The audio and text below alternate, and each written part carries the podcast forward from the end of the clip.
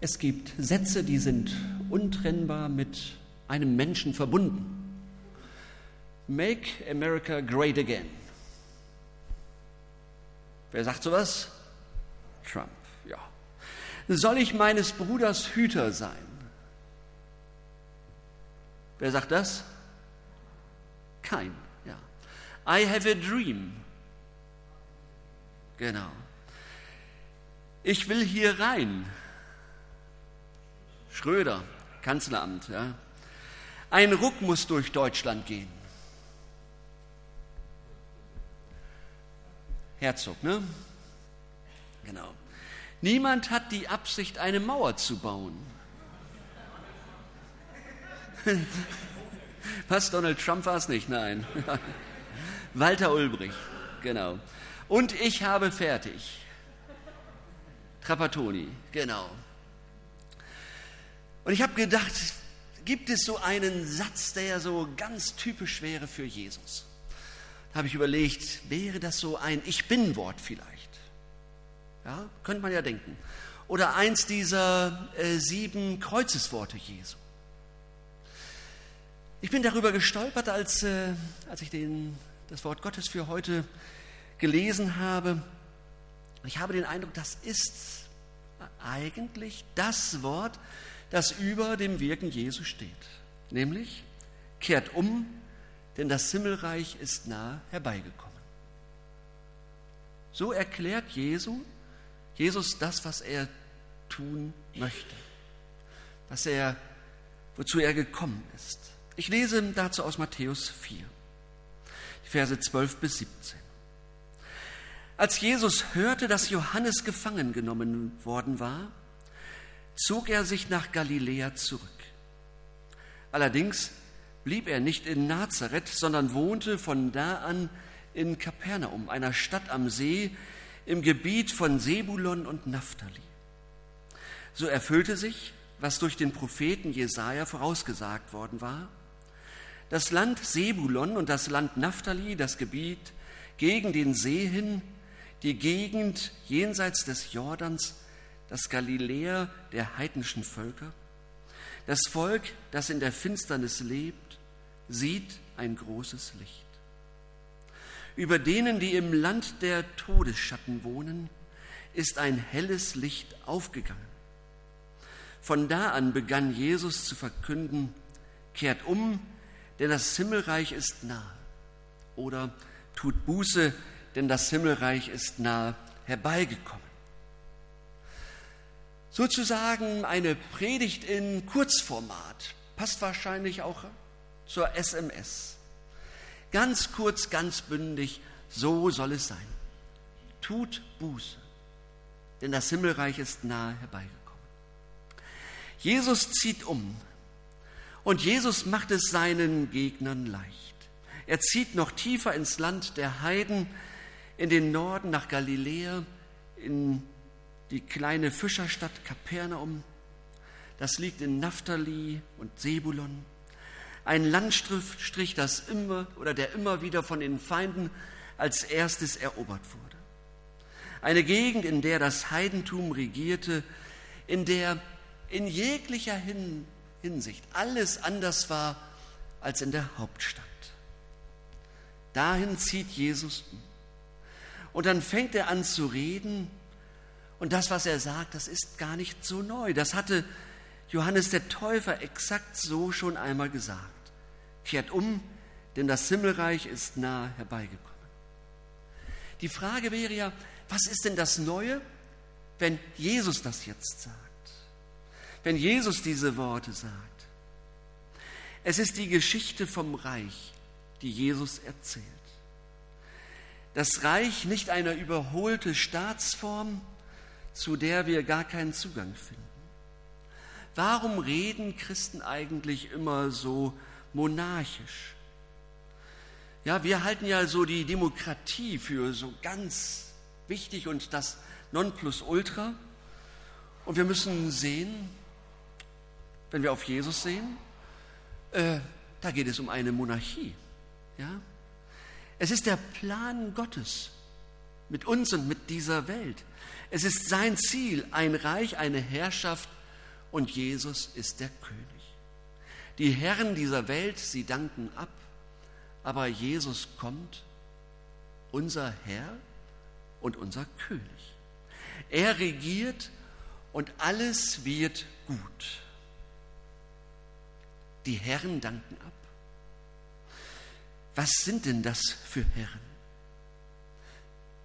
Das ist der Tod, das ist das Leid, das ist der Streit, der Hunger, die Einsamkeit, die zerstörerische Kraft in meinem Leben, die zerstörerische Kraft des Zerfalls, die geistige Umnachtung, die ungebändigte Lust, die zerstörerische Wut. Ja, die Herren der Welt danken ab und Jesus kommt, unser König. Da ist das Reich, wo der König Jesus ist. Und dieses Reich breitet sich von unten aus. Es beginnt, wo Menschen umkehren. Es beginnt, wo er regieren darf, wo er die Verhältnisse bestimmen darf, wo er sie verändert und wo Menschen Stück für Stück verändert werden und sich verändern lassen. Das Reich breitet sich aus und wir sind mit dabei. Das ist unsere Geschichte, die Geschichte unseres Lebens. Und was erzählen wir eigentlich, wenn wir Geschichten erzählen?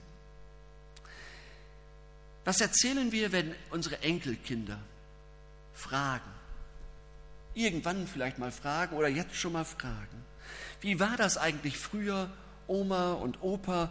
Welche Geschichten erzählen wir eigentlich? Sind das die kleinen Geschichten vom Häuschen, vom Auto, vom Urlaub, so Familiengeschichten. Und ich finde das schön. Ich finde das ja auch schön. Man, dann weiß man, Familie ist wieder zusammen. Aber welche Geschichte erzähle ich eigentlich und welche ist so ganz wichtig für mich? Erzähle ich vielleicht von den Konflikten in der Gemeinde, weil die so interessant sind, weil die so spannend sind und weil es da so hoch herging? Was ist so die große Geschichte meines Lebens? Gibt es so diese eine große Geschichte, die ich mit leuchtenden Augen erzähle? Du, ich war dabei, als Jesus am Werk war. Und ich war mit dabei. Ich konnte das sehen. Ich habe manches miterlebt. Ich bin Teil der Geschichte Gottes. Ich war dabei, als Menschen umgekehrt sind vom falschen Weg auf einen neuen gesetzt wurden. Ich war dabei, als ihr Leben neu wurde und sie das in der Gemeinde erzählt haben.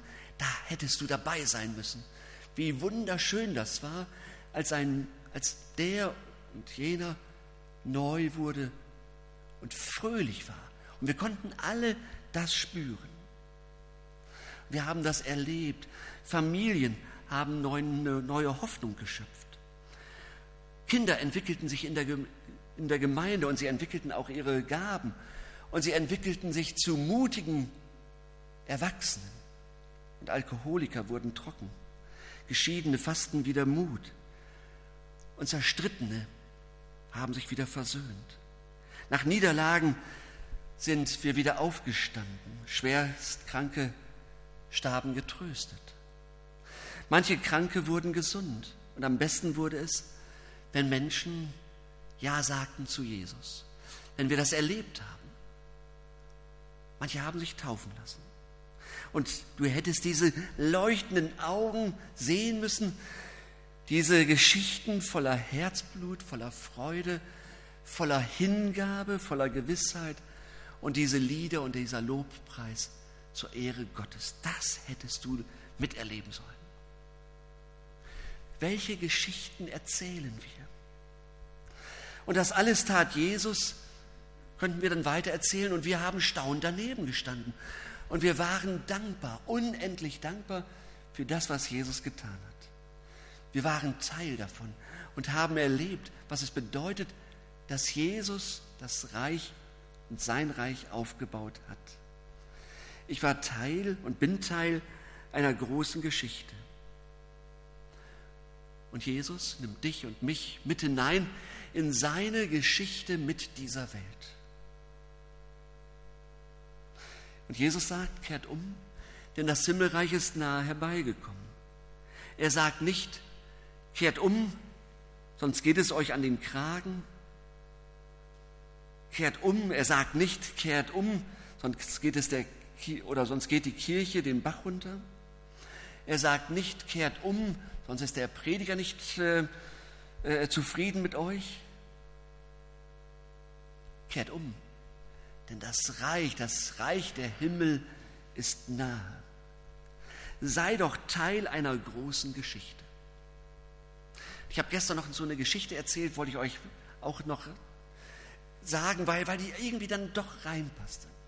Da ist ein Abt und der Abt äh, stellt fest, dass immer weniger Mönche eintreten ins Kloster. Und er leidet darunter. Und äh, es ist da auch Unruhe zwischen den Mönchen. Und es ist auch nicht mehr so diese Herzlichkeit, sondern man flaumt sich immer auch an. Das ist ja für heilige Mensch, Männer gar nicht so. Aber es ist nun mal so. Es geht so menschlich zu. Und es werden immer weniger. Und in seiner Not geht er zu einem Rabbi. Interessant. Und er fragt, erzählt ihm sein Leid.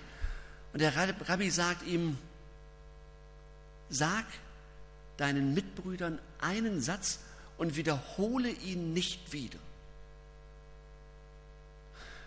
Und der Abt sagt seinen Mitbrüdern den einen Satz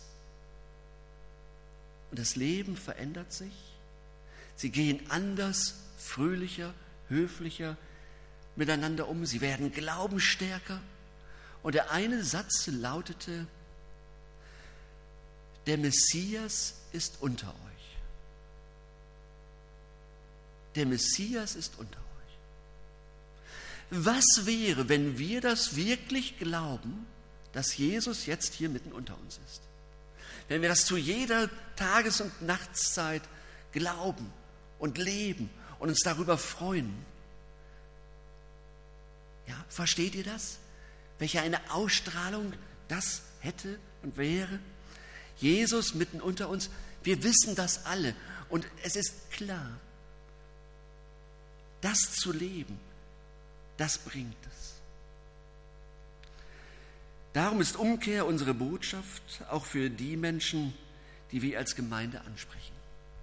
Wir wissen von dem Herrn, der gegenwärtig ist. Tut Buße.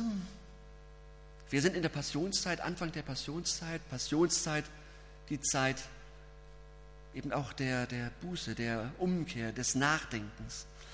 Und das ist sozusagen die raue Seite des Evangeliums. Rau, denn unser Herz rebelliert dagegen, wenn es hört, kehr um. Die natürliche Seite ist doch das bloß nicht. Uns läuft doch viel besser die Werbung rein, du darfst so, bleib, so bleiben, wie du bist. Du darfst. Ja? Du darfst so bleiben, wie du bist. Und das, was Jesus sagt, das ist die raue Seite des Evangeliums. Es ist aber auch das Evangelium. Du musst nicht mehr so bleiben, wie du bist. Es kostet einen inneren Ruck und dann einen schmerzhaften inneren Schritt, umzukehren. Jesus ruft zur Umkehr, aber der Feind sagt, du bist doch eigentlich in Ordnung. Das sagt Jesus nicht. Der natürliche Mensch möchte vielleicht aber auch doch gerne gut sein. Er sieht, dass Gott dies und jenes fordert und er beschließt vielleicht, ja, ich versuche das mal. Und C.S. Lewis hat das mal aufgegriffen und er sagt, es ist wie ein, er wäre, ist dann so wie ein guter Staatsbürger und wie ein guter Steuerzahler. Also, wenn ich pünktlich meine Steuern zahle, dann habe ich meine Pflicht getan. Und dann hoffe ich, dass genug übrig bleibt von meinem Geld, mit dem ich machen kann, was ich will. Da hat mir der Staat dann bitte auch nicht reinzureden, denn ich habe doch meinen Teil des Deals erfüllt. Ich habe meine Steuern bezahlt. Je mehr Steuern ich zahlen muss, desto unzufriedener bin ich. Der Steuerzahler ist in der Regel kein fröhlicher Steuerzahler. Das Ganze mal ohne Bild. Der natürliche Mensch hat so nichts gegen Gott und sein Gebot. Und er möchte wissen, wie viel er Gott geben muss, damit er im Übrigen seine Ruhe hat und ein bisschen Anspruch auf göttliche Staatsleistungen. Fröhlich wird er dabei nicht, eher ein bisschen vergrämt, wenn wieder die Stunde des Steuerzahlens kommt. Und dann handeln wir mit Jesus und in der Regel verliert Jesus, wenn es zum Aushandeln kommt. Was ihm jetzt gehört, was er uns sagen darf für unser Leben. Und was sagt Jesus? Er sagt klar, kehr um. Das heißt, dreh dich weg von der Richtung, in die du gehst. In einer Bibelstunde, nicht hier, woanders, da hat das mal jemand so konkret erfasst, was es bedeutet, die Umkehr zu schaffen. Er sagte, das ist doch so, das ist doch nicht mal 180 Grad, sondern das sind 360 Grad. Ich musste dann sagen, hm, bleiben wir lieber bei 180 Grad. Ja, ja, genau. Also kehr um. Gib mir alles, nimm dein Kreuz auf dich, verleugne dich selbst. Verkaufe alles, was du hast. Paulus sagt, kreuzige dein Fleisch. Das heißt, du lebst nicht mehr, sondern Christus, er lebt in dir. Ja, und wenn wir das hören, klingt das vielleicht auch für euch sehr missverständlich. Das klingt eher so leibfeindlich, das klingt grausam, eher nach Selbstkasteiung. Das klingt auch nach Verachtung des Lebens. Nun kennen wir Jesus und wissen, da sind wir auf der falschen Spur. Und das ist auch nun wirklich nicht gemeint. Lassen wir uns nicht beirren. Gott freut sich, dass es dich gibt und er möchte auf keinen Fall, dass du gering schätzt, das, was er in dich hineingelegt hat und dass du dich selbst zerstörst, dass du dich kaputt machst. Wie aber passt das zusammen? Es passt zusammen für das Volk, das im Finstern wandelt, so wie es in unserem Wort Gottes heißt. Kehr um, kreuzige das Fleisch, verleugne dich selbst, stirb dir selbst, das heißt, alles, was finster ist, kommt ans Licht. Alles, was kaputt macht, macht er wieder heil. Oder er entfernt es. Das Ich der Sünde, das Ich, das Ich-Süchtige, Unselige, das Verlorene, das stirbt. Ich lebe nicht mehr, sondern Christus in mir. Und das tut gut. Das Problem ist, das alte Ich will aber nicht sterben. Es ist so bequem, es ist so nett, es ist so angenehm. Und denk bloß, Jesus ist doch zu riskant, er ist doch zu unbequem. Jesus bedeutet doch Aufbruch. Mach das lieber nicht, so sagt es das alte Ich. Umkehr ist unser Thema, so wie es die Predigt von Jesus ist. Die Alternative ist, dass wir religiöse Steuerzahler erzeugen. Wollen wir das? religiöse Steuerzahler oder erneuerte Menschen. Erneuerte Menschen, was heißt das? Das würde doch bedeuten, ich gebe zu, ich habe ein Problem. Und ich, und damit stirbt auch mein Stolz. Ich gehe auf jemanden zu und sage, du, ich brauche Hilfe. Und dann geht es aufwärts, das Dunkel lichtet sich, ein heller Schein. Umkehr heißt dann, ich gebe zu, ich habe mich faul bedienen lassen. Und ich äh, fange an, mich anderen zur Verfügung zu stellen. Und dann geht es von vorne los. Und dann lichtet sich mein Dunkel und es wird hell. Umkehr kann auch heißen, ich gebe zu, ich hocke auf meinem Geld. Ich gebe meine Sorge, mein Neid und meine Gier auf. Und ich öffne mein Portemonnaie und siehe da, es geht weiter. Das Dunkel lichtet sich und es wird hell. Umkehr heißt dann, ich gebe zu, ich lasse mich nicht belehren, wenn es um meine eigenen Kinder geht. Auch wenn es nicht so gut läuft. Ich gebe das zu und ich gebe meinen Hochmut ab und bitte um Rat. Und das Leben wird besser. Und vielleicht heißt das auch, dass ich zugebe, ich bin manchmal ein schlechter Autofahrer. Ich gebe meine Wut ab und ändere mein Verhalten im Straßenverkehr. Und ich komme gelassener ans Ziel. Wenn möglich, umkehre, sagt das GPS. Die gute Nachricht heißt, Umkehr ist möglich. Das sind nur einige Punkte was, zu dem, was es bedeutet, Umkehr ist möglich. Vielleicht konkreter, ein Bekannter von, von mir erzählte, jemand kam in die Beichte und beichtete, dass er im Ehebruch lebt, seine Frau weiß nichts davon. Und er bat darum, dass ihm vergeben wird. Der Pastor sagte ihm dann, gut, das bringen wir jetzt zu Jesus, aber dann verlasse bitte deine Freundin und kehre zu deiner Frau zurück. Und er sagte, nee, nee, so war das nicht gemeint.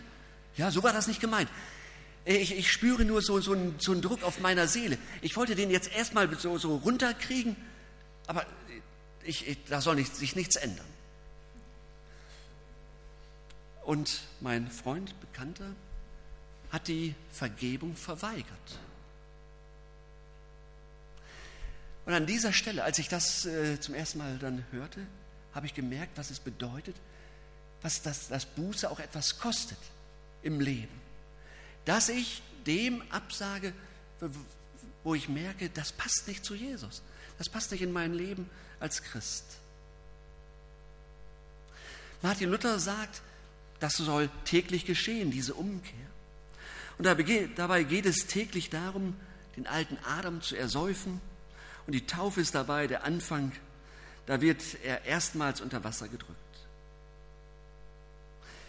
Das Himmelreich ist nah. Versteht ihr? Die Gemeinde, die Gemeinschaft, wir. Wir sind nicht dazu da, allen ein schönes und braves Leben zu versprechen, wenn wir nur eben brav so die religiösen Steuern zahlen, sondern die Gemeinde Jesu ruft Menschen in die Nachfolge Jesu und ruft auch zur Umkehr. Kehr um. Lass uns dir helfen, dass der alte Adam und die alte Eva ersäuft werden. Das ist nicht gemütlich. Da geht es um Rettung aus der Finsternis und da geht es um Rettung aus dem Tod. Und diese Rettung gibt es, weil Jesus da ist. Es gibt sie, indem wir umkehren. Darum ist diese Umkehr auch unsere Botschaft. Aber nicht nur nach außen, sondern auch nach innen. Wir selbst, wir hören doch auch das Wort. Kehr um, denn das Himmelreich ist nah. Umkehr gibt Kraft für das, was wir als Einzelne und als Gemeinde für das Reich Gottes tun. Verweigerte Umkehr bremst und lähmt. Es liegt dann eine bleischwere Stimmung auf uns, vielleicht sogar auf der Gemeinde und über, über allen, äh, allem, denn bei allem Mühen geschieht zu wenig. Und Jesus redet uns an und sagt, kehrt um. Umkehr ist das raue Evangelium, rau, weil, weil es weh tut. Rau, weil wir zugeben müssen, nicht so edel zu sein, wie wir uns das vorstellen. Rau, weil wir vor uns und vielleicht vor anderen zugeben müssen, ich bin nicht, der ich sein sollte. Und Evangelium ist es, weil es Jesus ist, der uns ruft. Das kann nur Liebe sein. Ich lasse dich nicht einfach laufen, sagt Jesus uns, sondern ich habe ein riesiges Interesse an dir. Ich lasse dich nicht laufen. Liebe lässt einen anderen nicht einfach laufen. Du musst nicht so leben. Erlaube mir, dir zu, dir zu zeigen, wie ein Leben gelebt werden kann, das wunderschön ist. Erlaube mir, dich zu reinigen. Erlaube mir das Abenteuer, etwas Gutes und etwas Neues zu erleben und zu tun. Abenteuer des Reiches Gottes. Gottes. Umkehr ist das raue Evangelium. Und Jesus ist es, der ruft. Die Passionszeit ist so eine Zeit, in der wir uns neu ausrichten. Du sollst dich wieder neu ausrichten in dieser Zeit. Wo ist Unordnung in dein persönliches Leben hineingekommen? Wo hörst du, dass Jesus in dein Leben hineinspricht und dir sagt, kehre um. Du brauchst nicht mehr so zu sein, wie du bist. Unter dieser Glocke leben, unter diesen Schuldgefühlen zu leben, unter dieser konkreten Schuld zu leben. Vielleicht fragen wir auch, wo darf Jesus nicht rein? Wo, wo gibt es so eine No-Go-Area für Jesus?